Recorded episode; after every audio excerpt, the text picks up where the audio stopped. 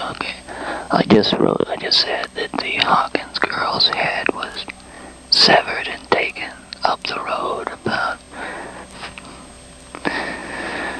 uh, 25 to 50 yards and buried in a location about 10 yards west of the road on a rocky hillside.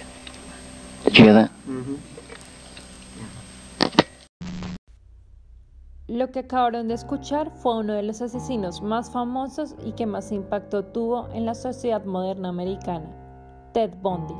Catalogado como el Playboy serial, fue un hombre que resultó ser un monstruo cruel y misógino que acabó con la vida de más de 30 mujeres. Esta es la primera entrega de Expedientes, un podcast con contenido muy gráfico.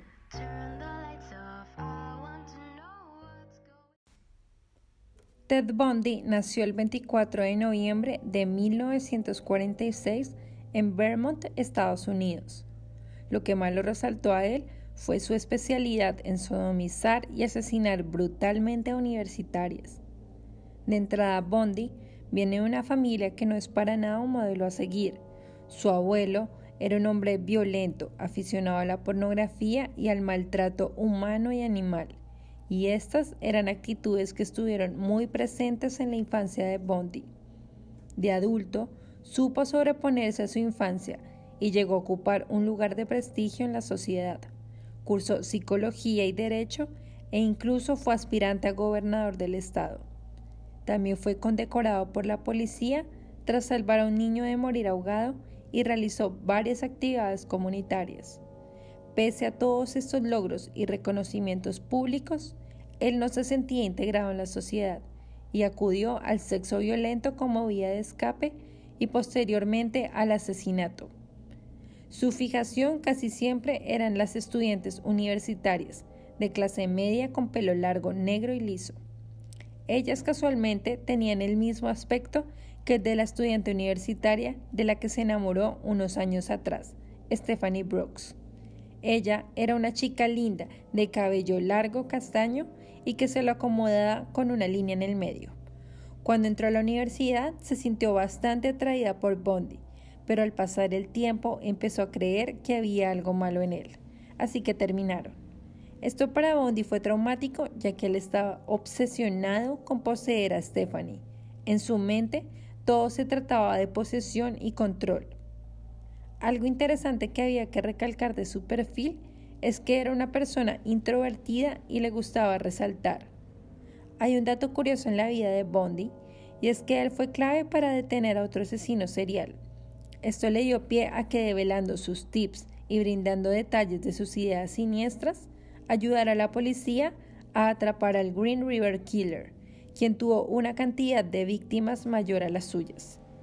El perfil psicopático de Ted Bundy, según la mirada de expertos en criminología, es un ejemplo perfecto de asesino en serie y cumple prácticamente todos los requisitos.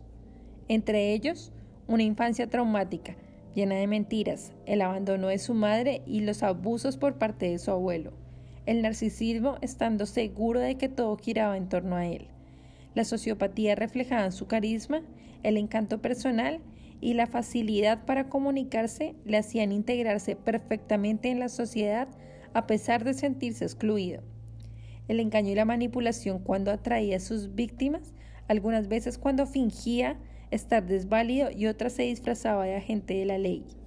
La dominación sexual también reflejaba en sus crímenes con alta carga necrofílica, una manía persecutoria en su fijación por un determinado tipo de víctima marcó todos sus crímenes la compulsión en su deseo continuo de asesinar, aún después de haber sido detenido y encarcelado, dejaba una prueba evidente de su enfermedad mental y la necesidad de emociones fuertes, ya que buscaba continuamente situaciones cada vez más arriesgadas sin tener en cuenta las evidencias que iba dejando por el camino y que más adelante le incriminarían.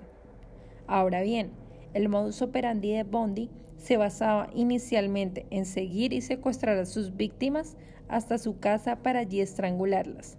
Sin embargo, con el tiempo se dio cuenta que tenía la facilidad para manipular a los demás debido a su carisma y su físico atractivo para muchas mujeres. Fue entonces que de esta forma Ted fue tomando confianza y empezó a buscar víctimas durante el día, siendo usual que simulara tener un brazo roto para pedir ayuda para llevar cosas a su coche.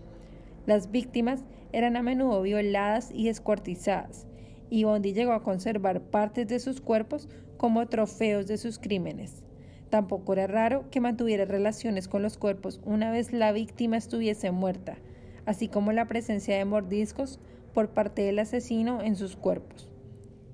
En 1975, un coche de policía dio el alto al coche de Bondi y terminó por encontrar elementos indicativos como palancas, esposas y cintas con el que inmovilizaría a posibles víctimas. En ese momento fue detenido, pero ahí no frenaron sus crímenes. Durante el juicio, Bondi decidió ser su propia defensa, por lo que el Estado le dio una autorización de acudir a la biblioteca del Congreso. Esto lo aprovechó para escaparse en dos ocasiones. En la segunda se coló en una fraternidad en donde mató a dos estudiantes y atacó a otras dos. Después golpeó cruelmente a una mujer que vivía cerca del lugar y antes de ser arrestado nuevamente mató y violó a una niña de 12 años. El 31 de julio de 1979 fue declarado culpable por más de 30 homicidios y condenado a la silla eléctrica.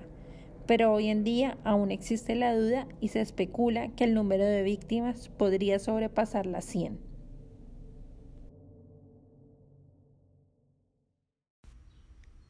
Así llegamos al final de la vida de uno de los psicópatas más famosos de la historia, que además de ser narcisista y tener deseos sexuales perversos, sufría de muchos desórdenes psiquiátricos y psicológicos, convirtiéndose a través del tiempo en una figura popular en la cultura de Estados Unidos.